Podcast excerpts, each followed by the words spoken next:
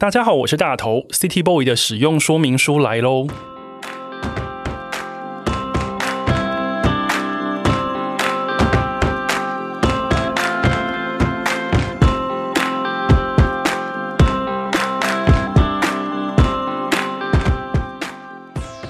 我是大头，欢迎收听 City Boy 的使用说明书。这是一个从 City Boy 角度出发的生活风格节目。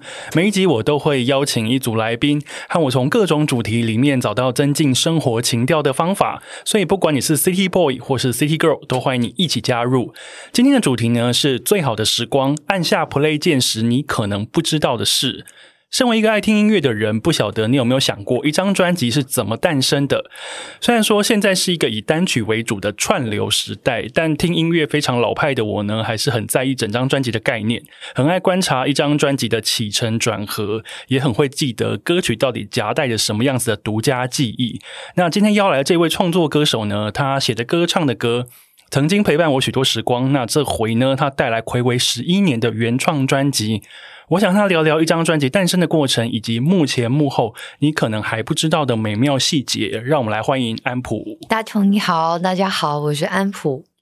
今天邀请到安普来我的节目，非常的开心，因为就是啊见到本人了。虽然说之前在工作上有遇过，嗯，但是从一个歌迷，然后到实际有一个节目，然后可以邀请安普来我的节目。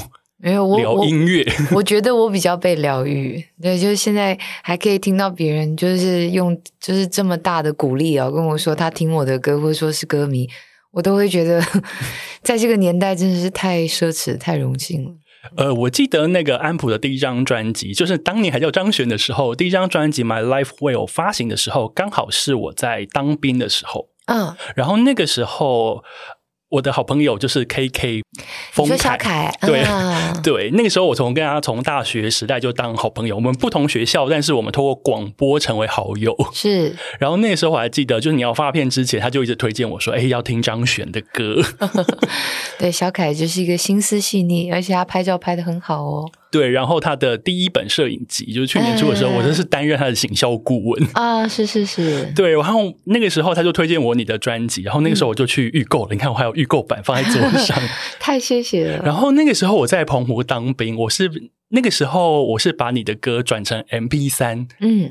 一台小小的 MP 三放在掌心里这样，然后我就偷偷带回部队，然后在晚上的时候就会偷听整张专辑，这样可以偷听的，可以偷听。反正现在退伍很久了，可以讲出来。懂对，然后那个时候就是呃，因为你的歌这个专辑，然后就陪伴我那一段。因为我觉得当兵还蛮孤独的，特别又是在外岛。然后在那种漫长冬夜的时候，要站哨的时候，就会觉得说，哎，有一个很温暖的声音，然后有一些很顺耳流畅的歌，可以陪我站哨时光，这样子的感觉，我就觉得还蛮赞的。然后从那个时候就开始听你的歌，然后一路听歌，然后买专辑，然后一路到现在，可以让你坐在这边，我就觉得有点魔幻。太太谢谢你，让这些歌可以陪伴到你了。嗯，对。然后这一次。安普已经呃，距离上一次发片《神的游戏》到现在，其实也已经回为十一年嗯的时间，好久哦。对，但在我自己的感受里没有那么久。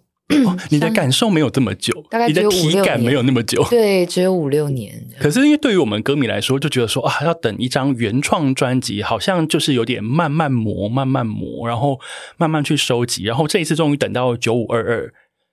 开始一首一首的单曲出来，然后到整个专辑的架构出来的时候，就觉得说，哦，原来这件事情在呃十一年后，它还是成真了，就是我们还是等得到一张专辑的。因为其实我觉得大家不要有一个错觉，就是说，比如说制作期很短的专辑就是不用心，或者是出产速度够快，或者什么，那就是相反的。我不觉得创作基本上要花很长的时间磨，嗯，制作期也是一样。但是好的制作，或是要就是充满一些灵光哦、创意的制作，的确每一个作品啊、每一个歌手跟每一张专专辑，毕竟有自己的命运。它其实跟专业啊，或者是说创作是不是必然要靠时间累积，一点关系都没有。哦，它其实是机缘的问题。所以其实是有时候专辑快还是慢的出现，其实是看缘分有没有到，对，并不是说你只要花个十年五年，这个专辑就一定会成立会出现这样。对，如果说就是刚好这两年，其实你有大量的时间可以天天都在录音室里面，嗯，那你一两年出两张，其实也是非常正常的事情。啊，是因为呃，以前华语乐坛在更风起云涌的时候，有些天王天后可能就是一年就两张了。对，孙燕姿一年可能就两张。对呀，嗯，所以所以其实它跟所谓大家所谓的质量没有一定成正比这件事。是，所以今天邀请安普来，其实 City Boy 的使用说明书了，历来都会邀请很多职业的。达人、创作者来告诉大家一些创作啊、出版啊、各式各样的东西的幕后的一些故事。那今天安普来，我想要请他来解密一张专辑到底是怎么诞生的。因为节目当中其实访问过一些歌手，但有时候邀他们来呢是聊一些专辑的概念，有时候邀他们来呢是聊一一场演唱会怎么诞生。嗯，但是好像还没有聊过一张专辑的诞生，而且特别是这一次九五二是一个他的。词曲本身是一个横跨二十七年的作品，嗯，然后就觉得说，哎，好适合请安普来聊聊，看到底要怎么把这张专辑做出来。我觉得我们一开始也是摸索的，就是我传了个简讯，跟我的那个后来的两位制作人黄小珍跟何心碎啊莎莎聊，我其实想做这样一张专辑，然后大家也陪我聊了一下，为什么那么想做这张专辑。嗯，所以我觉得在讨论的过程里面，其实有点像是自己也陪自己，就因为你亲口说出来，你就知道你信不信任自己讲的这句话。就是事情要讲出来，你就会去做嘛。对，或者是说，你就知道这这呃，你的这个念头对你来说一直都是一个幻想，还是说那真的有那么强烈的动机？嗯，然后 所以有时候如果大家不知道自己。是不是真的想做什么的时候，你试试看，你就对着自己或者是在别人面前亲口说出那句话，说出来的时候，你就知道啊，我还没准备好。嗯，因为其实我没有那么肯定诶。上一次有人跟我讲这样子一个，就是讲出来就想要去实现他的人，是我去访问。去日本访问那个创作歌手也是演员新演员的时候，哎呀，他讲过一模一样的话。他是我的好朋友凯特的的超级偶像，他也是我的偶像。我跟凯特也常常在聊聊新演员。那你跟凯特说，以后见到我，其实就爱我就好了。我跟新演员是差不多的。对，因为他也告诉我说，我因为我问他就说，你常常有非常多各式各样的挑战，你有演戏，你有创作，你又有广播，你有一大堆事情要做，你怎么做得完呢？他就说，我每次想到一件事情，我就是先把它说出来，嗯，因为说出来。我就会想办法去完成它。那有点像是呼应安普刚刚说的，说出来的时候，你会开始去思考到底该怎么完成，准备好了没？或者是你是不是真的想这么完成？对不对？因为可能你心里面的烦恼就是啊，我好像就是一直都待在某个城市，我从来都没有出过旅游，什么什么什么的。那你就试试看，把这句话讲出来。比如说，我想去非洲。我今年九月要去非洲，就是定一个目标在那里。但你讲出来的时候，你就会，你也许那个念头就烟消云散了。你会发现，其实你只是想要想想它哦，而不是真的想实现。那有一部分你也就不用这么烦恼了。你就会发现，哎，心里有美梦，大过于要硬着头皮去做一件好像是梦想的事。嗯。我觉得今天节目到这边就觉得啊，好像已经获得了疗愈。那我们差不多告一段落。OK，好，谢谢大家。我十二月二十四号、二十五号在小巨蛋有潮水真言的演出。没有啦，因为我觉得，嗯，有时候这些疗愈，这些不能说是疗愈，我觉得有一点像是在无形中会受到鼓励的东西，就是常常从对谈当中，我们会去抓到一些。是，那因为现在大家很爱讲什么，讲话里面要有含金量，然后对谈要有含金量。现在是要开车的意思吗？没有，没有。对，然后就是觉得说，哎，好像刚刚这样一段话，就觉得哎呀，好赞哦！哦，真的吗？对，所以就是你想过一个念头，说你想要做这个专辑，一个夜深人静里面发现，因为你的文案里面有说夜深人静发现这些作品的时候，其实那个时候你就有起心动念了嘛。对，我记得我以前就是二三十岁的阶段的时候，那时候还比较长，大量的在做商业演出啊，然后音乐节跟通告。然后那个时候，我其实每一年其实都想，那个时候有很长一阵子，我想说，哎，我想要把它集结成集这样。然后，但我每一次真的开口跟我自己说，好，我们来做吧。我其实就知道我没准备好。嗯，所以中间其实这个念头可能有出现过很多次，在这一段时间非常多次。但我觉得比起现在，可能有一部分也到了我的年纪吗？或者是我觉得我可以开开心心笑着看大家评论这张专辑，也就带来了大家真的能安安心心的评论这张专辑。可是我觉得在呃曾经张悬的年代，因为毕竟你还在一个。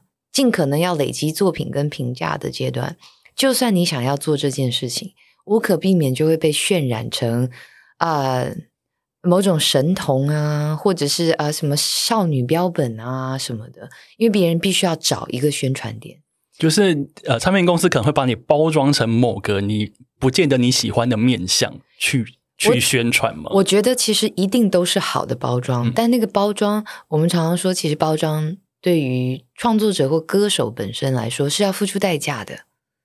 嗯，那不见得每一个人都手上有那张雄厚的支票可以去去兑现那个代价，所以我们才会说，有些人就是即使是 YouTuber，他们其实生活压力都很大啊。是，但因为你每天其实都有点像是要嘎支票一样，而且你可能要不断的兑现，对 对，你要不断的去，不管是维护或者是。身心无法承受的时候，你就会去破坏你的人设，这都是有理由的，不是品格的问题。是人遇到那么大的要自我评价的压力的时候，其实本来就是那么压抑。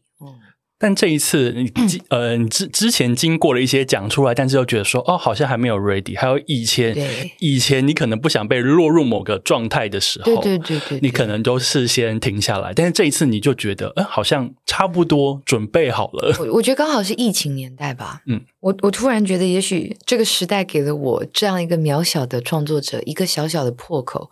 当然，那个代价很大，就是说整个全球大概就是处于停摆的状态嘛。大家都在家里，对。然后我其实看着那个时候我很喜欢的一些音乐人，他们会在网络上面就是用家庭录影机的方式拍自己跟团员就是并在一起的那个啊，有有有，我其实也看了不少，像 Elbow 啊什么什么，对，就是很多乐团都做这件事情，希望能够让不同的人在家里面不觉得自己那么被隔离嘛。嗯，那所以其实我就动念，我觉得就跟莎莎跟小珍说，哎，我其实觉得这十六首歌就像十六个小朋友一样。我觉得也许他们会在这个世代给一些人此刻需要的温暖吧，嗯，大过于大家来用这张专辑来定义张悬或者是安普是什么样的歌手，好像找到了一个小小的破口，让歌可以只是歌，然后成为作品发表出去。我是做的比较晚了，你看看现在都解封了，大家 很快就不用戴口罩了吧？所以那个时候，呃，这个念头一出来的时候，其实就是十六首了吗？还是说，其实因为呃你你有提到说，呃，这段时间你找到这个手稿，其实是在你十几岁的时候所写的歌，但那个时候应该不止写十六首。我那时候写了几千首，但是其实。这个一看一看就知道只是练习，然后不值得成为作品的。你是说现在看会头皮发麻的一些？对，几千首里面其实有几千首其实 只是练习。OK。然后我原本就设定是十六首，是因为我原本想说进可攻退可守，大不了就分两张 EP 前后发，因为那时候是疫情年代，我觉得能做多少是多少。是。然后另外一部分其实也就是觉得，呃，十六首歌的篇幅至少两张 CD。不浪费，如果如果对，如果你做个比如说十二首什么的，就是一张专辑又摆不下，是两张专辑其实好像又有点浪费那个空间。可是这个年代啊，你有发现这个年代的歌都很短吗？比方说，如果我们喜欢听 K-pop，现在 K-pop 一首就是三分钟。比方说啊，Blackpink 出了新专辑，然后整张听完大概二十二分钟。所以当代的显学已经不是长，而是短。就是好像因为上次小树来上我节目的时候，我们有跟他讨论过这件事情。是对，呃，有些需要长的时候呢，我们还是想要长的，但是我们音乐想要短的。You are so cute。那所以小树喜欢长的还是短的呢？我等下扣号问问他，他一定会翻我白眼到翻到天边的。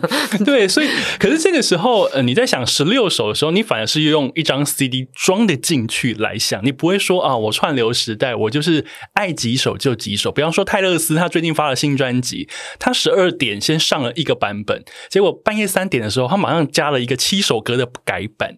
对，因为。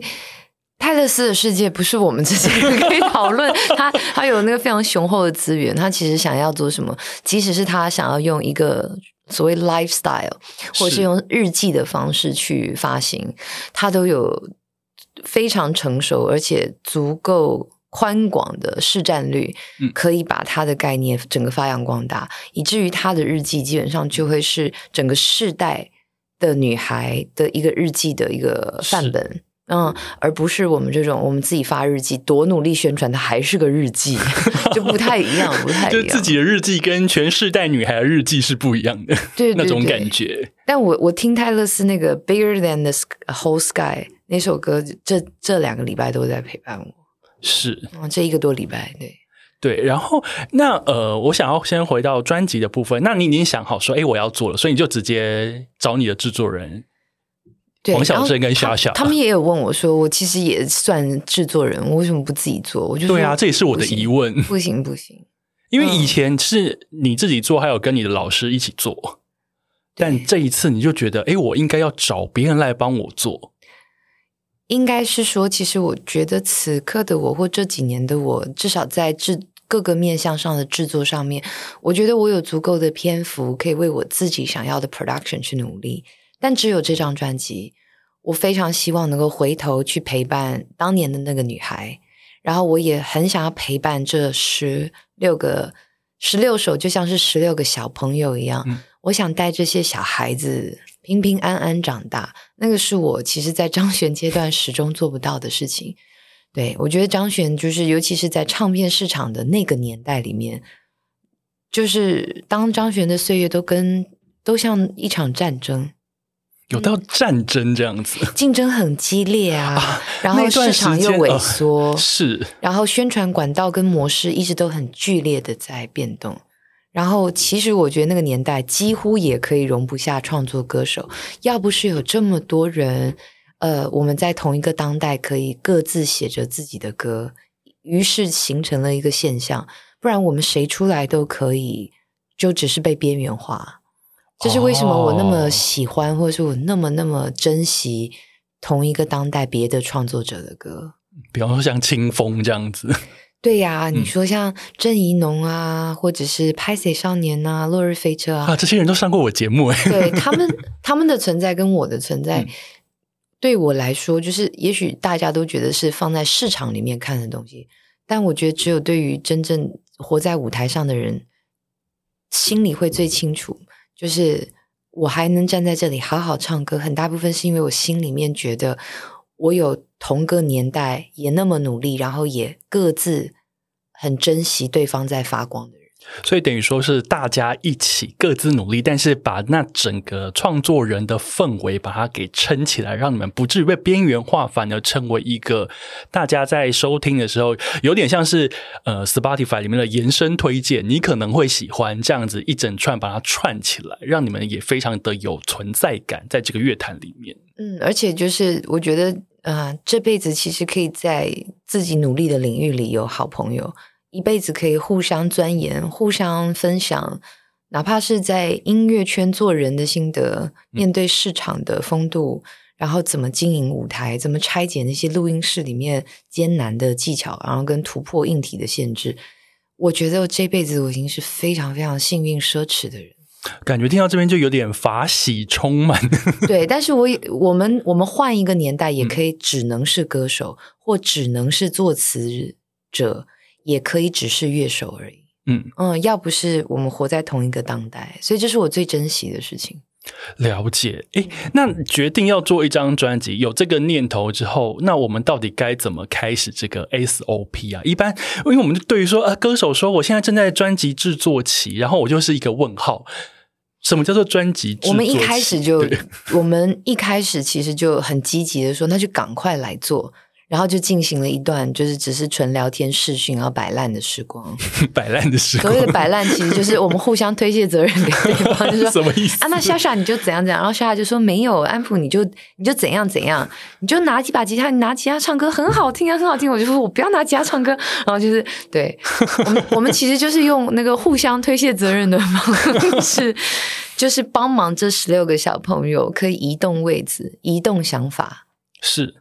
然后所以诶，后来就发现，与我们其实也认真思考说，呃，是像受过我们给过我们很影响很大的一些翻唱专辑一样，我们其实就是去找呃一个风格非常明确的一个团队、一个 band 或者是一群乐手，然后就是讨论关键字，然后其实用同一个风格去完成他们。这其实也是一个很好的制作概念。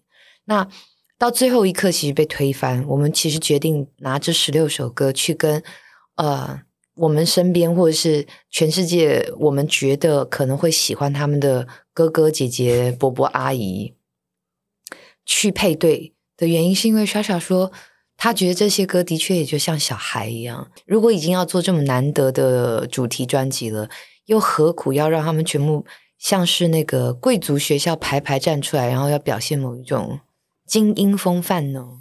哦，那有些小朋友当年就是因为就是可能华语流行音乐的市场会觉得这个东西太边缘了，这个唱腔太奇怪，这个旋律线不是 KTV 可以卖的，所以就是被放弃了。那此刻我怎么能舍得？因为曾经当过张悬，所以其实又要把它风格统一呢？所以当然这是一个非常冒险的尝试。就有点像是你带孩子有没有？越祝福他自由，就也要承担旁边的邻居讲说：“哦，你看，你看他昨天跟狗抱在一起睡觉，还舔舌头，就是要承受各种人的评论，觉得你的小孩脏，你的小孩太拘谨，你的小孩干嘛干嘛。但是我觉得制作的过程里面，也会有编曲来的时候觉得烦恼，就说：哎，好像还跟这小朋友没有很适合耶。”但那个过程，我觉得其实呃，应该就是我类似求人得人吧。求人得人，对我陪这十六个小朋友，嗯，真正的面对过一次编曲人，然后我也回到类似大姐姐或者是一个妈妈的角色，去当好一个歌手，嗯，陪我的小朋友。出来见世面，然后我相信他们会遇到喜欢他们的听众，成为朋友。他们会每首歌会有自己的命运，是。然后这就是我这张专辑最想做，就是把这些歌的命运还给他们。哇，听起来非常的悬。所以，变成说，呃，你们在讨论丢想法的过程当中，就有刚刚你这样子一整个脉络，等于说丢出去找合适的人来处理它，来建构它。这样子，对，或者是比如说找 我有好几首歌，我其实觉得这个小朋友看起来很害羞，可能一开始也不会发光，也既不是 K 歌，也不是那种呃旋律线好奇怪的歌，它其实就是一个很害羞的十四岁女孩写出来的东西，就会在想说啊，它听起来好像无论如何都会平淡了，但她却遇到了最好的，比如说吉他手，遇到了最好的制作人，以至于。这些人陪伴着那几首歌，完全不更改什么，却得到了一群类似高手，一群很像明教的高手的大哥哥大姐姐。后来就练了九阴真经，就是陪这个 小孩说：“嗯，好，你现在是长这样，那我教你一点点什么，那个一点什么，你就安心的当十四岁的孩子吧。”然后这些大人让这首小朋友开开心心的变成了我自己觉得他最好的样子。嗯，就充满生命力的样子，就是最好的样子。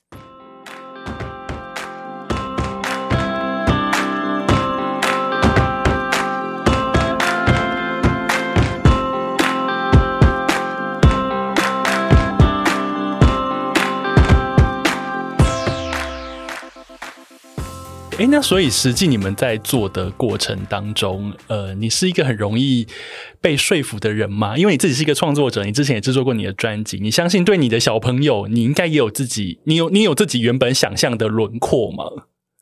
这个很好玩，我觉得就是《孙子兵法》里面其实就教我们一个概念：越容易惊惊慌失措的人，越容易被说服。哦，哎，这句不错，所以我也学到了。对我常常对一些事事物的犹豫，有时候也是来自于瞬间的惊恐。嗯，那个时候其实我是很好被说服的，只要你有想说服我，就趁那个时候见缝插针，可能就会成功。对，但大部分的人如果觉得把那个惊恐解释为抵抗或者是不要的话，那就会觉得啊，我很难被说服。但因为你也没有想要说服我啊，你只希望我自然接受，但。我的一些顾虑基本上无法被讨论，的时候，其实那个恐慌到最后就会变成一个定论嘛。这件事让我恐慌，先不要好了。所以在制作专辑的过程当中，如果他们想要说服你，他们就要把你的恐慌一一挑出来解释给你听，告诉你为什么要这样做，这样做可能会呈现出什么，这样子你就有可能会接受。有一部分是这样，然后有一部分我觉得是因为莎莎跟小珍也是很成熟的制作人，嗯，所以他们给了我一个机会，觉得就是我这辈子有机会，我什么都可以拿去跟他们讲，即使是很恐慌的。通常你有时候面对呃乐手或者是制作人，或者是嗯，我们其实可能都已经习惯工作的程序，所以我要言之有物。我说一个不要或要的时候，我要很明确告诉人家为什么这件事的要多有价值，这件事不要多么有意义。但是呢，我很少能够当回一个小孩子，只是把自己单纯很担心的东西，然后跟对音乐的直觉，所以带来的顾虑，就像不停的去跟一个大姐姐讲，我今天遇到这个事情，这个句子或者说这个编曲的方向，我觉得我唱不来，或者是说我唱得来，可是。我觉得这对这首歌太华丽了，我并不想要让人家觉得这首歌其实是一个在演，在演吞火箭或者什么什么技巧都要的。我还有，那就是小珍跟莎莎就是一个都会听你讲完，然后也都会给出非常非常心平气和的分析，尤其是他们会陪你讨论解法。我觉得能够陪孩子讨论解法，真的是每个大人不管是不是父母。都很值得去投资跟一个孩子的友谊最好的方法。其实这一次在做这个就是题目的设计的时候，我有看了很多你的访问。你刚刚说大人会陪孩子，我有发现你有陪你孩子去过马路这件事情，也是你也是在旁边陪伴他去练习、去观察，对不对？对，陪他练了四个月这样。可是那四个月是你你陪他练习是要怎么练？就是看马路的车水马龙这样。然后他陪陪他踩那个红线啊，他每次踩一下红线就觉得啊，我违法了，我好开心。然后就小朋友那种就是 break the law 的感觉，你知道，就是我站在红线上面，然后看到大人很惊慌的样子，我就觉得啊。我很叛逆，这样 就是让他享受一下那个成就感这样。是，所以等于说，其实，在做专辑的时候，他们会陪你；然后在你自己在有点像是在对于孩子相处的互动的时候，你也会陪你的孩子，一定会陪。是，哦，因为太舍不得，我既舍不得用太现实的方式教育他，也太舍不得用只是用纯真梦幻的方式陪伴他。哦，就是过于不及都不好。因为我觉得这世界不缺现实面，然后孩子本身不缺纯真啊，所以两个角色其实都已经这个社这个整个世界或是他的成长过程里都一定能被满足。是对，但我觉得一个有幽默感的朋友。倒是这个可遇不可求的啊，这是真的，所以我就去那里插旗了，啊，就当你一个 幽默感的朋友，嗯，要你先要首先先站出来，就是我有幽默感，来吧，我们来相处。你知道你妈翻白眼的时候，你还会偷笑，但是你也知道你妈翻白眼这件事情，就代表事情开始要严重了，但是又很想笑，只要能达到这种好模糊的感觉。我就觉得我有像个朋友。天啊，你好厉害哦！哎，不容易哦，不容易。我有时候还是会失去幽默感。就是白眼那个翻起来，还是就是 不要情绪就会上来。不要把我的棉被拿去浴缸里啊！天哪，这好严重的问题哦！真的很严重，只有一条哎。对，而且又现在又是天气变冷了。对，好，我们回来回来，很有趣。那。其实你们在开始在做这些架构啊、编曲，然后你有一些问题会跟制作人讨论，然后会有一些沟通、说服、接受的过程之后，我们就是开始录音了吗？还是说前置你们要整个都弄完之后，你们才会开始所谓的录音进录音室？歌曲太多，所以其实我们是边收歌，哪一首歌其实先到我们先唱，因为其实先唱就算是一种先练。但我大概每一版这个阶段，为了求自己想。在唱歌的过程里，可以承载更多别人会觉得呃更安心的唱法。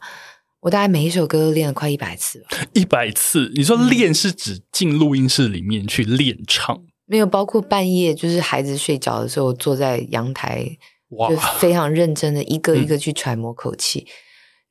才能够揣摩出有进步，但是还没有就是没有变油条的声音。没有因为学会什么技巧，所以其实就要拿它去驾驭。其实你在拓展技巧的同时，你要很还是要很舍得接受那种心痛的感觉。就是，哎，我会这个唱法的，可是我的这些歌其实不不需要这些唱法的时候，你就要有点像是掰断自己的手指头，就是，哎呀，好，这次不要拿出来，没有关系，我学会就好了。但是那个取舍就会让我觉得，我有为这张专辑做出奉献。哦，我懂了。因为有些人他可能就是唱歌，他的技巧非常好。他去看那种，他去参加那种日本综艺节目的卡拉 OK 大赛，可能都会拿到九十五分、九十八分那种。对。但是其实，在这个时候，你不见得会需要拿那么高分。对，就你每一次面对歌都要做一个选择，你是呃要为了他，你知道这首歌需要技巧，所以你会为了他去突破自尊心，或者是挑战新的技巧吗？但有一些歌，也就像九五二这张专辑一样，你每天都要做出一个选择，为了求这些歌的圆满，跟他真真正真正音乐性的呃深刻。你舍不舍得自废武功，甘于平淡啊？自废武功，只 是为了唱出一轨平淡到别人可以放两百遍不觉得腻。的程度，我觉得那个其实大概是我过去这两年做的最多的事情。我觉得这个还蛮厉害的，因为毕竟你也是出道很久，然后你也出了很多专辑，你反而在这个时候，也不是说返璞归真，而是你要去找到一个新的平衡，嗯，帮这个专呃帮这些歌唱出一个他最适当的模样，嗯，或者是说至少别人还能够不喜欢这些歌是一回事，但喜欢歌的人。可以有一天发现，哎，在听了两百次以后，我还是听不腻。我觉得那个不不会腻，就代表了这些孩子永远能拥有那些听众作为朋友。那我就会觉得我很圆满。虽然这可能要花十年才能够证明。我记得《最好的时光》这首单曲刚发的那一天，我大概听第一次就是觉得被电到，就啊，真的是 这个电波有点太强，你就是娓娓道来，就是一首歌娓娓道来的口气。但是我在那首歌，我在整整听了两天，就是单曲播放。真是太谢谢了，但我原本心脏感受到那样的感觉。我原本心脏很弱，我很怕人家觉得就是啊，我又是一把吉他拿出来骗钱，然后我还要出来解释，哎，那把吉他这次不是我弹的。我说这把吉他可能可能要一个二三十万的吉他。对对对对对对对。但是 我原本还有心脏很弱，想说怕别人只是小看它，只是一把吉他的歌。但有一些歌除了一把吉他，我还真不知道他最初跟世人见面的样子该是什么。也许以后有很好的版钢琴版本啊，或什么，但我觉得他最初的样子，嗯，好像不呃，尤其是最好的时光，不值得马上就开始学化妆这样子。是，现在就是有点素颜的样子。所以我有放下我的虚荣心，不然的话，这个阶段我当然也知道大家会希望，要不然要有突破，要不然就是要。要干嘛干嘛？嗯，但是要鼓起勇气唱一个大家认为你已经够擅长的呃编曲模式的歌。哦，我懂了。所以你很怕别人就说啊，张悬又那样啊，安普就是在唱张悬之前唱过的风格这样子。对，但我后来后来想开了，因为怕也没有用，会这样想的人就会这样想。是啦，那我就是继续回到陪伴这个孩子。嗯，有一些孩子素面朝天。才能够让人很爱我们自己的童年，嗯，那又何苦？就是为了要让他参参加才艺竞赛，所以其实要绑两个包包，或者帮他化大浓妆，对，然后就是演蚌壳精，我老悲少，对对对。所以我觉得呢，对我来说，大概这张专辑的过程里，我自己最肯定自己的地方，可能甚至不是来自于呃。歌手的身份吧，而是来自于我觉得，身为歌手，我做出就是我鼓起勇气做出的选择，就是我放弃了让这张专辑要来定义此刻的我自己，我只想要陪这些孩子去交朋友而已。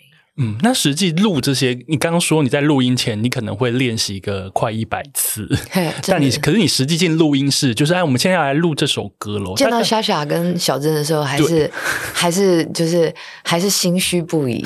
真的吗？那你为什么昨天没有练到一百五？我还没有准备好，自我要求好高。就是我知道莎莎听得出来我的那个抖音不行。对，那实际在录音室录音要花多久时间录完一首歌啊？哦，莎莎跟小珍是非常老练的制作人，然后他们其实也都够明快，他们觉得你的口气就是呃够好的，他们不会吝啬要你追，嗯，然后但他们很懂得取舍平衡点，这这件事情我在山妮身上也有看到，是，嗯，所以不能怪我哎还那么喜欢女生。女生很奇怪，女生耳朵音感就是我认识的几个女生就很多很好，对耳朵的音感真的很好，好到就是你真的可以把这个唱的怎么样，然后是不是要再唱一个事情，全权交给他们直接 Q，你只要专心唱是。然后他们说这个没做到的，赶快做，再试试看。这样，所以你就是全权交给他们之后，你也是一种相信，就是我信任你们可以把我调教到最好。对。然后，所以我其实觉得制作人最伟大的地方，就是你能让别人可以在最短的时间里发现对你有一个 blind trust 这件事情，居然是打开自己的眼界。那我认为那个是制作人最大的功力，嗯，而不在于会不会编曲或什么。哇，我觉得那个信任感非常非常的重要，而且它很珍贵。对，像李秀全老师，也就是有非常完整的这个制作人的呃。同时具有性格魅力，然后有精准的判断，你就会觉得在他面前盲目的信任，其实是一个唯一能开眼界的方式。就是我就是相信你，你要说什么我就听你的。那有些人的话，你相信他，你就会觉得啊。我下次其实宁可不要开眼界，嗯，这样看起来像关洛音一样，也是有这样子过。对，所以就身为就是在制作人的路上，我觉得我看过最佩服的人，应该都是这这样的人吧。嗯。所以在这样录音的过程当中，你们就一首一首的把它录完，把它做好，然后一整张专辑的架构就会出来。嗯，那那个曲序呢？其实我觉得曲序很重要，因为我觉得现在是单曲时代。大家都好像发发发单曲，然后在串流上面，大家很长都是用随机播放的感觉在听。嗯，但是我觉得，因为我们比较老派，我们从小开始听专辑，可能卡带 A 面要听完五首再换 B 面的那种。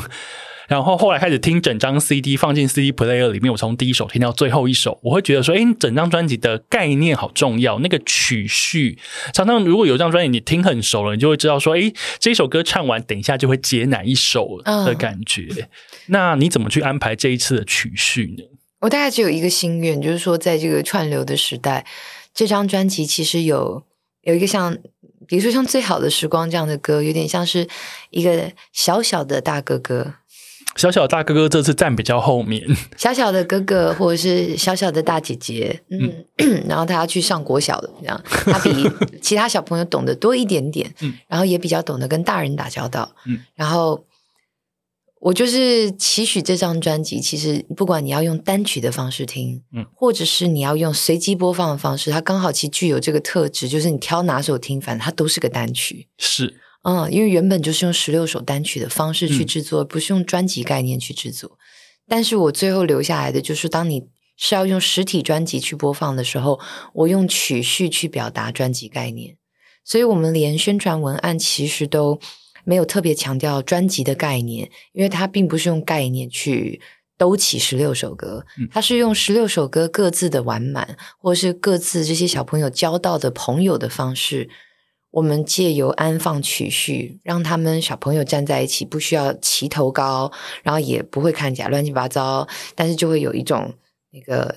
你知道以前古代有一个故事，就是什么十兄弟，十兄弟各自有自己的小本领，这样子。十兄弟，对他们拆开来的时候，其实都也会遇到自己的危险，或者是遇到挫折，但加在一起就可以救爸爸妈妈这样。是，呃，所以这十六首歌，我可以把它想象成是一个独立成篇的一个影集，Netflix 影集。我可能随便挑哪一首、哪一集出来看都可以，但是我如果要从第一集开始慢慢往后看，我可能可以抓出一个相同的。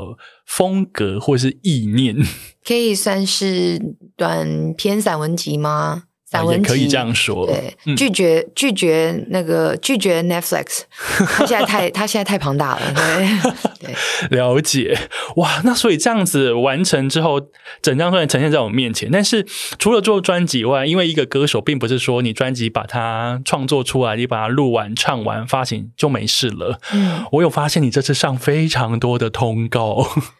其实没有以前多耶，真的假的？因为还是说，因已经已经呃太久没有看你出现了。我这次的电台通告是以前的十分之一哦，所以对比以前，以前在还是主流唱片公司时代的时候，其实那个时候最多的通告都会是电台吗？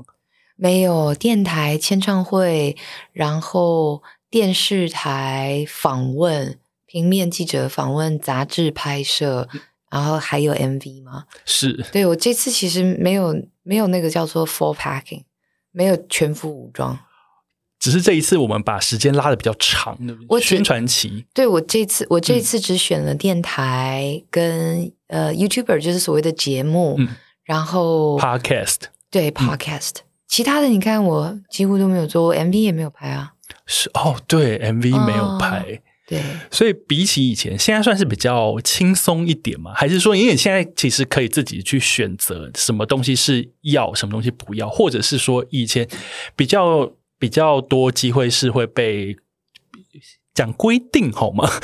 就是被赋予，就是说你这是宣传期就是要跑完这么多的各式各样的通告。我觉得现在的通告性质，在我今年的心得里啦，就是。开始涉猎的这个那个心得里面，跟以前最不一样的，其实以前的通告文化比较像是机会，现在的通告比较像是合作啊，合作。所以机会在被给予机会，跟就是能够寻求合作，能够可以有互惠的合作的过程里，我觉得其实造成了结果或者是现象上的不同。嗯。我觉得你很会定义这件事，以前叫机会，现在叫合作。确实，嗯，我我有发现你这一次在各式各样的通告上面有展现出不同的面相。比方说你在 s o e k 厨房费宝，因为他也是我的好朋友。哦，是哦，救命啊 o e k 那个我忙完通告就去找你吃饭。对，然后想说，嗯，安普去上 s o e k 的节目，然后在那边做猪排蛋饭、猪排那是我自己选的。对，然后就觉得说，哎，以前好像没有想象过会有这样子的呈现。对。但是你看，以前其实煮饭的节目，如果是电视台也很多啊。你说你是创作歌手，你要来聊你的创作，怎么聊？就是他们很怕流失观众嘛，说这样子到怎么吃得下饭啊？所以其实以前我觉得，甚至是创作歌手，其实要参与同类型的节目，呃，的确你也除了要争取机会以外，你也必须适合那个机会。哦，是。但像现在的话，很多。就是光是做节目的人对自己都很有想法，然后也是很能够用自己的风格去跟别人呃碰撞出当集那一集的混血，或者是当代融合的两种不同风格，有时候往往才是那个节目想要的内容。嗯，于是那个机合作就变成彼此互相成为对方的机会，很好的媒介。是，而且现在的自媒体更加的发达，嗯，因为以前可能会觉得说啊，一定要上 cable 的节目，或者是上所谓的三台、四台，然后一定要去大的电台，比方说飞碟 hit FM 这样子，有拍到通告就觉得说哦，好像是一个很大的曝光。但现在比方说 YouTuber 或者是 Podcaster，其实手上的节目的发展性可能更加的多元。嗯，但是我这次也有上电视节目，嗯嗯。嗯，然后有去录节目，我依然非常非常非常的怀念，我很珍惜可以跟那个导播打个招呼，然后跟十几年前我还在跑宣传的摄影师打声招呼。嗯，所以就是今年对我来说，其实宣传其实像圆梦一样了，就有点像见新朋友，然后也见老朋友。对，因为有一些。有一些所谓当年常工作常会遇到的人，其实私下也无法深交了。谁敢没事跑去交个歌手朋友？到底要干嘛呢？对，但是人家曾经给过你的恩惠，或者是嗯，人家就是你生命中的一部分，你可以再见人家一面，嗯然后说出人家的名字，然后问候人家。我其实还是我，我觉得我今年最感恩的事情。哇，原来如此哦！原来跑通告也可以跑出一个很感人的、温暖的气息。其实跑通告对我来说一直都很感人呢、嗯我就是每一次跑通告，就是真的要做宣传的时候，对我来说不是压力大的事情，嗯其实比较像是，嗯，好，我就是把这几年我觉得有成长的我自己出来拿出来见世面。嗯，嗯，我觉得见世面这件事情是我呃很珍惜、很珍惜的机会。这样，诶，这这这个发言好像跟我原本好像有点刻板印象，想说啊，安普会不会其实很不喜欢上通告？结果其实不是，是完全相反的。因为早年其我觉得这个是一个非战之罪。就早年的时候，你要不断的去推销自己，哦，可是我个性不擅长推销自己，所以当然就会形成，这是无可避免会形成一个我能不上通告就不用上通告好了，嗯。因为我觉得我有点浪费人家时间，然后我对于自我推销这件事情又没有呃呃浓烈的兴趣，哦，所以我也不会擅长的，因为我不会去练。嗯然后你就会觉得这件事情永远都做的加加减减、别别扭扭的，嗯，然后我的个性就会觉得这样就是一直生产垃圾，我就觉得我就是垃圾，不不如不要。对我就会是个垃圾，我就想说不要打扰人家。我以前其实比较是这种比较退却哦，嗯不要就是那那那个战争，我不是我不擅长打，也没有兴趣的时候就不要打好了。所以我就认败这样子，我就去写歌。但是现在的话，我觉得，嗯、有一部分其实是刚好这几年的生活经历，嗯是很适合跟大家聊聊天的经历。它不是那种一个人关起来，比如说练书法，或者是嗯它不是一个人状态的经历。然后有孩子，有家人朋友，然后也嗯有、呃四十岁女生这件事的主题可以聊，所以觉得能分享的东西比较自然。嗯所以这次上通告对我来说就呃比比比较能在我觉得分享给别人，也是我知道怎么分享的范围里。是对，但你现在如果要我推销，就是我这位四十岁的大姐 身上有什么让人家值得来听我演唱会的？I don't know。你有空来听的话，你就来吧。对，就就你考虑来好了，这样。但我我其实讲不出更多了不起的东西。诶，那宣传期你最怕的是什么样子的问题啊？会有这种吗？因为比方说，因为我我其实之前也出书，或者说之前也有一些需要上节目宣传自己的作品的机会。那其实我那个时候比较怕的是说，呃，你可不可以跟我们讲一下这一次你的新书的概念，或者说嗯你可不可以聊一下你新书的内容？然后有时候，比方说一个通告如果一多，然后通告时间也不长。因因为一个电台节目可能就是一个小时，然后中间有很好多个广告破口，然后还要播歌，其实可以讲话时间也不多。嗯，那也没办法深聊，所以很多时候遇到这些问题的时候，我们就只能就是很有点像是读稿机般的，就说啊，这次的专呃这次的书呢，就是要聊什么什么什么，然后我们去了哪里哪里哪里，就大概是这样。我也很怕回答概念式的问题，嗯但年轻的时候比较怕遇到。你为什么叫张璇？或者是不做功课，只要你一个人把问题讲完了，就说聊一下你的新专辑概念吧。但是他他根本也不听你的专辑，他就要你一个人自己讲完。那他也他也哦，我懂了，我知道这个，因为我也遇过这种。对，但现在的话，可能就你知道，就是身为姐姐阿姨，我就觉得好，你给我三分钟，我自己讲完就好了，你不要插嘴。对，你反而让我讲，我还比较开心。对，反正我需要宣传机会嘛，这样。然后，但现在的话，我觉得反而比起小时候希望别人问的问题，可不可以有做过过功课，现在反而觉得我还蛮喜欢遇到没做功课的问题。啊，怎么说？因为比较开多元开放嘛。我觉得也是因为自己可能比年轻的时候念的书再多一些了。哦，人情世故的阅历也多一点，然后回应外界的就各种幽默感的手段也多了，所以反而会有一种，哎，我很想要回答一些很北蓝的问题，而且有时候有些黄腔就会加进来。对，好喜就是欢会觉得呃，让这些事情疯疯癫癫，然后嗯荒谬一点，其实很好。所以越越越越不所谓那个什么越不长脑的问题，越喜欢，我觉得越可以有，就是大家都可以呃笑出来的答案。哦，我不需要去解释我自己的感觉很好，嗯，所以有点像是快问快答了，而且就是陌生的提问的快问快答。对对对，然后就是你反而很渴望任何就是不要动脑的问题，因为说不定不要动脑的问题里才能给出真正具有自己人生经验或风度的短短一句话。然后，嗯，所以我常常觉得不一定是好问题才能带来好答案。不是好问题，不一定是好问题才能带来好答案。那接下来想要再敲安普上节目的主持人们，请不要再写访纲了，这样子吗？就是访纲，我觉得就是让工作人员们安个心。然后，但是我的话，我都尽，我应该就我我是一个很老派的人，我不，我我几乎不审访纲。哦，除非我过累，或者是觉得明天通告不能有足够的篇幅，那我会我会简单请工作人员说这题我婉拒作答，是。不不能回答的问题，我可能会那个，嗯，但不想回答的问题，我都现在其实都。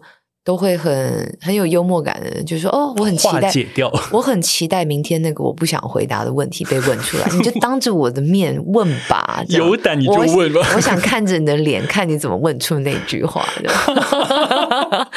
天哪，这句话有点霸气哦。对，但是那也是因为我现在有一个那个什么叫 privilege，就四岁啊，你知道四岁阿姨，你知道讲这句话其实就已经没有喝足的作用，反而只会让人家觉得我这虚张声势好像。很好笑，对，所以现在反而是会去期待不能问的事情发生。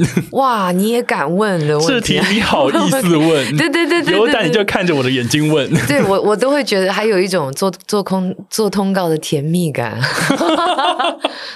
这个是因为呃，比方说十年没有发专辑，因为上距离上次练云演唱会也有有一段时间了，所以会有这种啊历久弥新，不如来玩一下的感觉吗？其实也还好，因为我每一每一张专辑当年做通告的时候，生态都有在转变。因为这一次对比之前，其实这十年间的变化非常的大。对，嗯，所以我觉得因为变化很大，嗯，所以我觉得。也许对我来说最健康的，反而是因为这十年我都没参与变化。我觉得身在变化的浪潮里是很痛苦的，就是我们呢。对，但是你过了那个浪潮，你只有就是遇到这个现象的时候，切入点反而比较纯真干净。哦，你不会跟别人争夺什么话语权，你也不会，你现在也不会遇到太多呃。前几年就是不管就是比较焦虑的 YouTuber 们，嗯，因为我觉得前几年网络的生态很乱，嗯，呃，真的很乱。然后那个收费啊，或者是获利的管道跟吸引的群众也是乱成一团。我觉得尝试做节目的人都很辛苦。嗯，会有很多需要想梗、需要突破，又要创立出自己的风格。对，然后你要被一些观看数字跟一些网络上面的评论追着打或追着跑。但是 疫情年代让 YouTuber 们都平安多了，因为大家有大量的时间可以看网络的东西，而且不是偷时间看，以至于我觉得有一些很好的节目在这几年里面反而养成了呃很好互动的听众或者是乐听族群。是，嗯，像我的，我在我也在跟我的保姆聊，突然发现我们有都会看一个影片。叫那个，就是有一个小女孩三岁，已经会拿筷子，每天吃饭给我们看。你说小小女孩的吃播？呃，每天拍一段小小的影片，她很爱吃，但是她就是秀秀气气的吃，然后她都有一个自己的顺序，然后中间一定要喝牛奶，很可爱。然后她看到什么菜，她都开开心心的。然后她她很爱讲谢谢妈妈。哇，还还没穿兜兜呢，然后你每天就跟他吃饭，然后就在想说我们家儿子都不吃，然后这是对于我来说很大的慰藉，你知道吗？就是说，呃，我们家小孩不吃的东西他都吃完了，就有一种哎呀，女儿就把自己把对方也当自己的女儿这样，然后发现那个保姆也看，然后我们就聊起那个小女孩。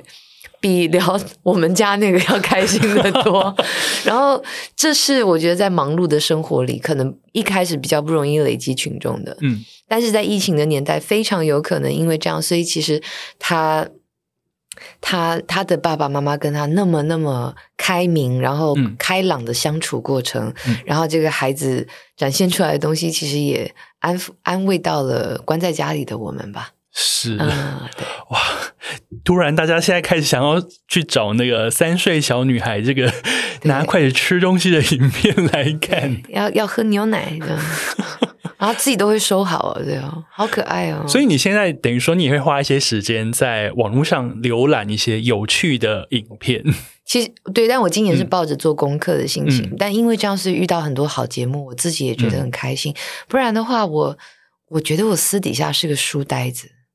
那你每天抄心经啊，带孩子啊，然后需要一点自己独处啊，想写作主题，又要做演唱会，嗯，又要又要去学当专辑制作人的，你一天只有二十四小时，你还要陪爸妈吃饭，那你现在还有所谓的 me time 这种时间吗？没有，完全没了，嗯，都被分掉了，被你刚刚上述所有的事情都分掉。完全没有。哇！所以我其实就把独处的时间，就是有点像是用游击战的方式。零碎的 me time 这样子。比如说，我现在就很热衷于问小朋友：“你今天要吃什么水果？”比如说他要吃呃香瓜，我说好，我帮你弄香瓜，然后我就赶快跑去厨房，我就有那三分钟可以非常认真的削那个香瓜，然后想自己的事情。我的天哪！对，我觉得，因为呃，后来来我节目上的一些来宾，他们已经有好几组都已经是爸爸妈妈，以前可能都是那种非常有个性的创作者、布洛克、什么摄影师什么的。嗯可是他们聊起 me time，每个人都真真的都有自己的一套。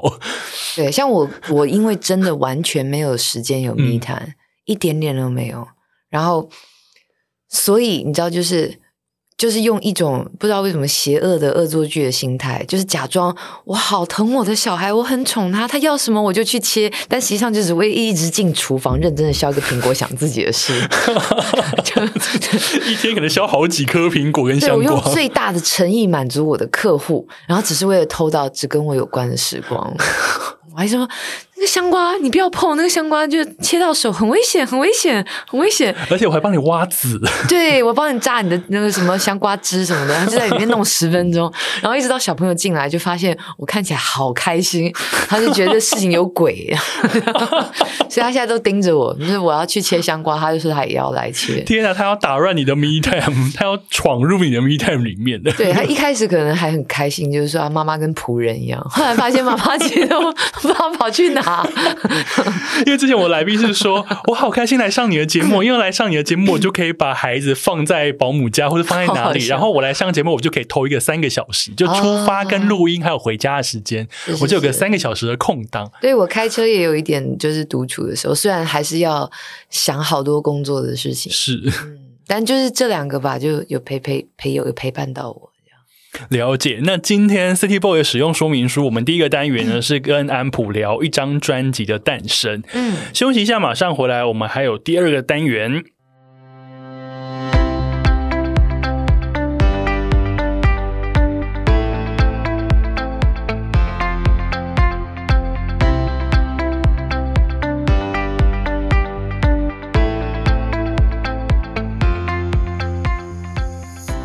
欢迎回来，City Boy 的使用说明书，我是大头。今天我们的大来宾是安普。大头好，大家好，我是安普。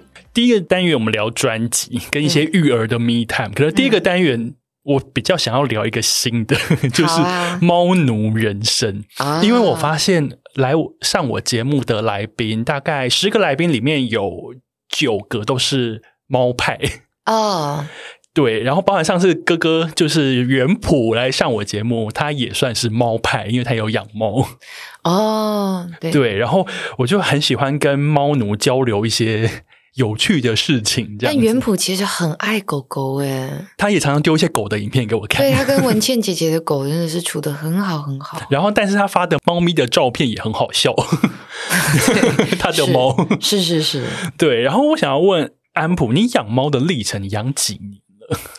我从二十一岁开始养嘛，二十二十岁，那你养 二十年左右，对，大概养了二十年。那你现在有几只猫？我现在有两只猫，然后我第一只老猫已经离开嗯，一阵子了，对，了解，诶，那猫咪是怎么样进入你的生活的？你一开始，比方说你在那个第一次开始养猫的时候，那个当下，你你的心情是啊，我想要养一只猫吗？还是说刚好是在一些因缘际会之下？三只都是因缘际会，就是那个什么，第一只猫咪其实是那个时候那个许哲佩跟许慧欣，我们那时候在同一家公司，然后他们出去吃饭的时候，在路边捡到了猫咪。但是许慧欣好像对猫大过敏，还是还是 Peggy，然后另外一个的话是妈妈过敏，完全不能养猫，然后那就只有你能养，然后就反正其实就然后我就跟着去看一看，然后就变成唯一在家里可能适合养的人就是我，然后我就带那只猫回家了，就这么简单。对，所以我觉得我跟那只猫，我跟我们家老猫这个相处的结果，我觉得我们两个人都在想说，我在想说。这个这个 怎么会是我这个人最后养了这只猫呢？然后我的猫咪一定也觉得说，谁跟你们说我想要被养的啊？对，因为他当时在路边很大声的喵喵叫，我觉得他是在跟意大利面店的吵老板吵架。对，但是就莫名其妙被抱，就是好像被当成楚楚可怜，被抱去动物医院了。所以这样子的一个过程，人跟猫都没有想到。对。所以其实我跟第一只猫磨合了，那个磨合的过程，我觉得对我来说蛮刻骨铭心的吧。因为我的老猫几乎教会了我一切跟猫有关的事情，包括怎么爱一只猫，怎么爱一只猫呢？对，但是这样讲并不幸福。嗯，意思就是说，我觉得那些爱是要花很多很多的理解，甚至是很多很多呃彼此有时候都很无奈，对方不了解的过程。嗯，然后你回头有一天才懂哦，原来猫咪要的爱是什么，然后它对你的爱当年是什么？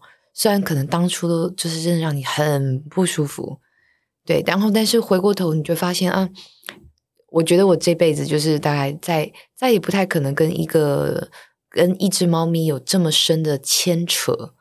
就是我们其实是一起长大的，嗯嗯，他不习惯的东西，我也不习惯啊，什么什么的。虽然很爱对方，我们都做过让对方很感动的事，可是真的相处的时候，一开始，比如说他很喜欢你的方式就是咬你，这件事情就会让我觉得超受伤，是会咬到流血那种咬吗？对，但是。但是其实我觉得，就真的懂猫的心理，其实就一定你当时，比如说摸它的方式让它不舒服，没那么舒服，但它觉得它跟你熟到，它可以用这个方式表现而已。它根本也不是脾气坏的猫咪哦。但你就是你凶它，或者是你跟它冷战的时候，它看起来其实真的很委屈。那你都要经过了回头才会懂。是。那但也因为这样，所以我后来养的两只猫咪也都跟这只老咪老猫咪相处过。嗯嗯，就是有重叠到，对对对，所以有有就是这两只猫咪也算是老猫带大的。嗯，然后我现在跟我一起生活的两只猫咪，就是大概是我全世界最好的朋友吧。我们就是很心意相通。然后现在的我就是比较能，就是算还蛮了解猫的语言。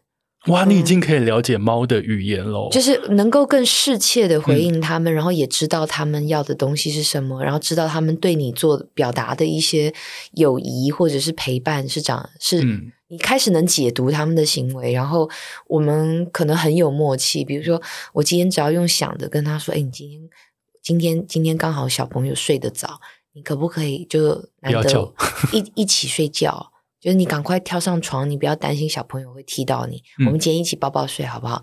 就那一天，两只猫就一定会准时出现在那个床边。天哪，真的哦！只要用想的就可以。哇塞，你已经进入一个宠沟的境界了。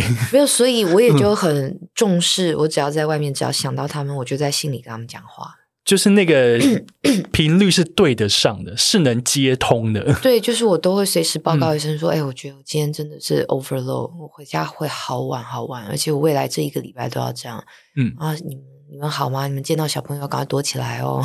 然后 然后我今天很会很晚回家，然后都没有陪到你们，你们要再开心。就是类似像神经病一样这样讲话。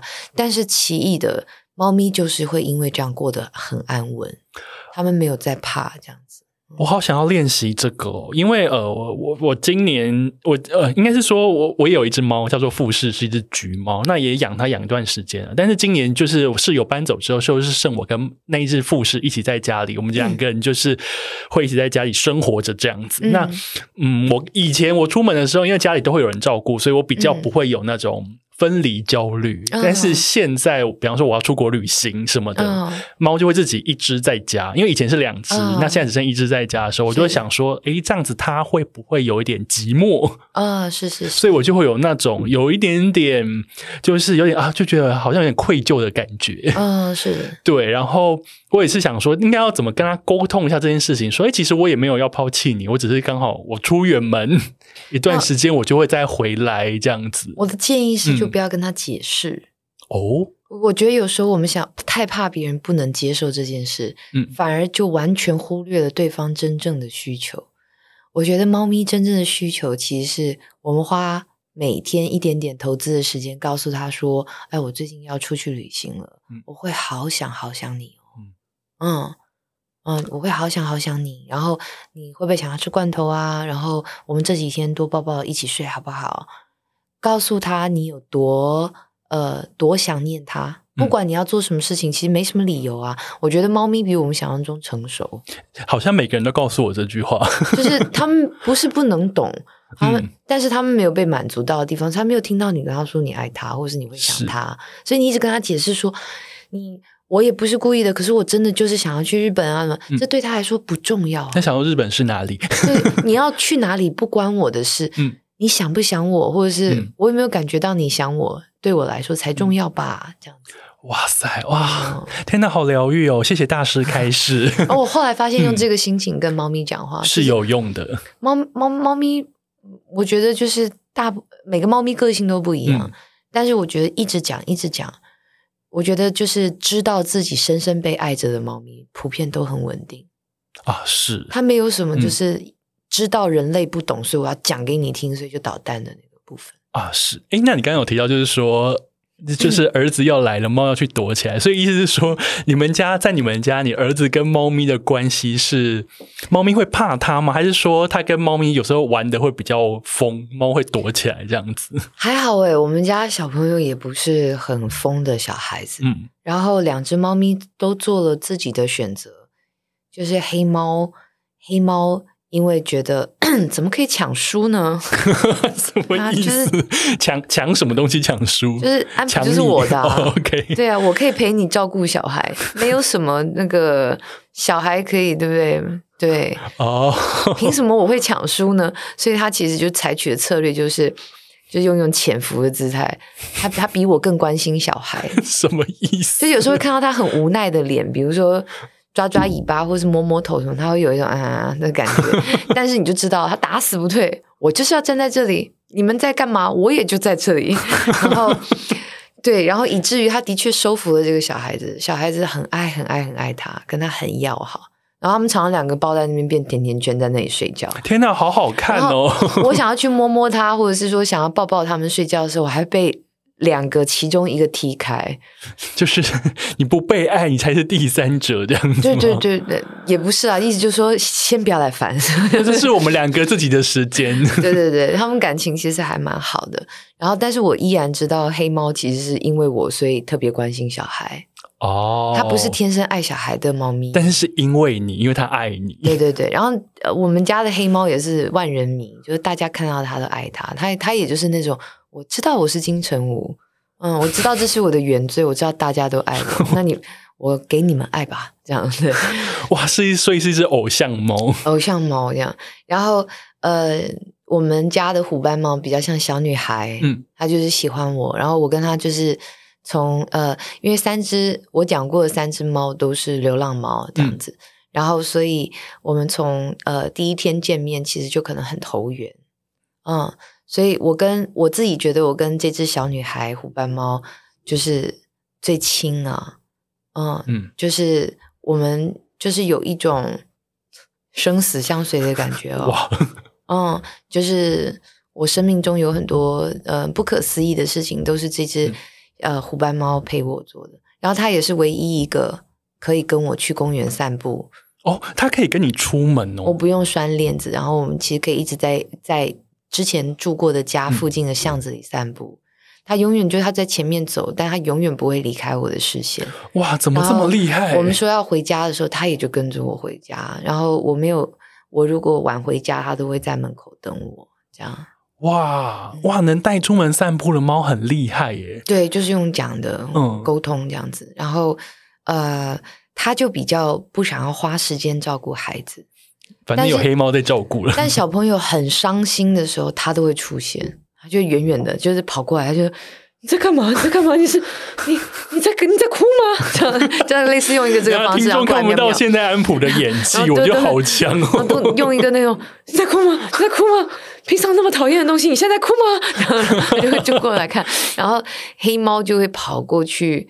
呃，整个抱住小朋友，就窝在他旁边，就是安慰。对，然后另外一个伙伴就不要哭了吧，啊，你再哭会变得更讨厌，平常已经很讨厌了。然后他他也都会过来关心这样。但是小朋友如果想要玩他，或者是想要把它当宠物逃走，对，虎斑猫是不接受这件事，他只他可能比较认我这样子。哇！但是我半夜通常要工作到天亮或什么的时候，就是两只猫可以陪着我安安心心，大家就喘口气。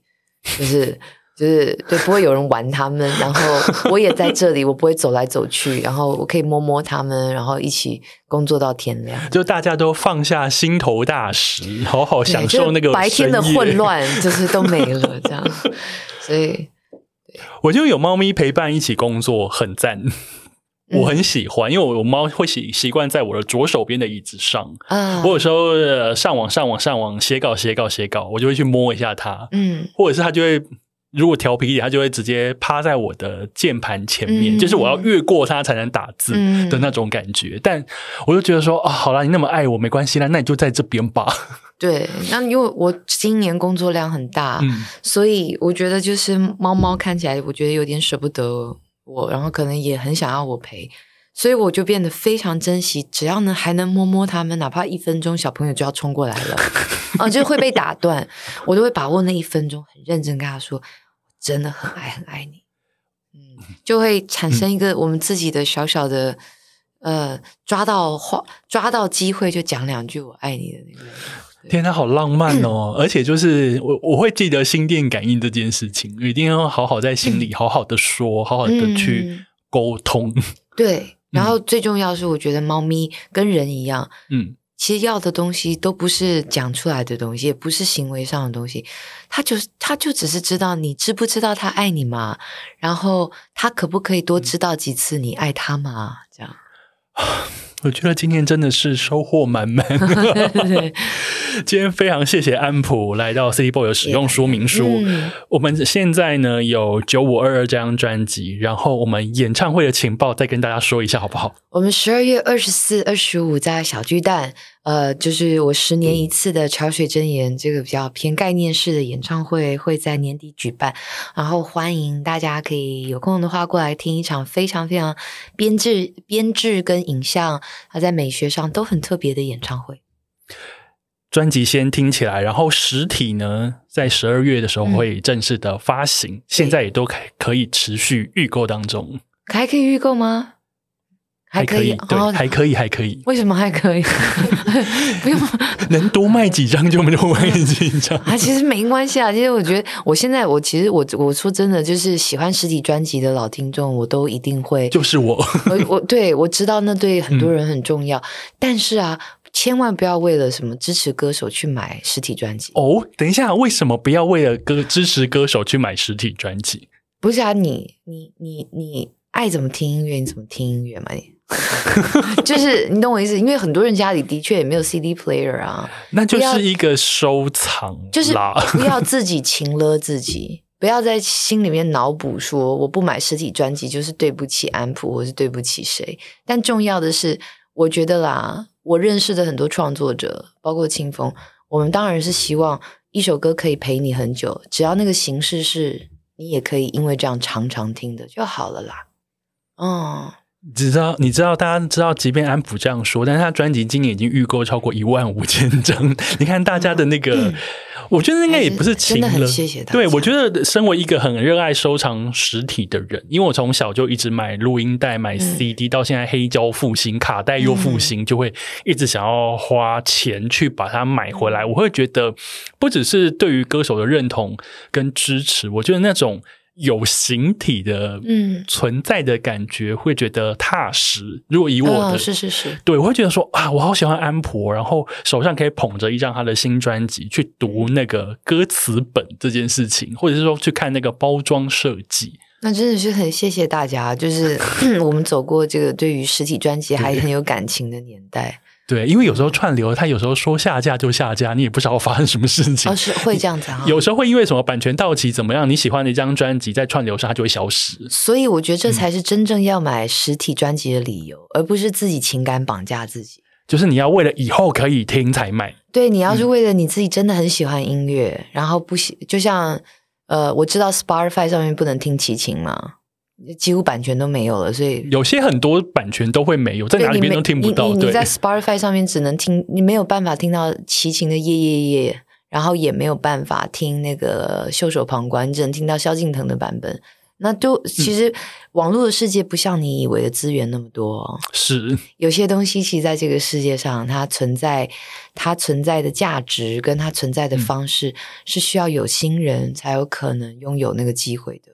是，所以有一个实体的存在也不错。对对对，但是如果你是担心说怕我感觉不到支持，不要担心，我从来不会这样想。他在用心电感应告诉安普好吗？他会知道你们爱他的。对，因为你可以讲说，哎，我没买过你的 CD，但我有去 KTV 常唱你的歌。对我来说，我都觉得你有在支持我了，我已经很开心了。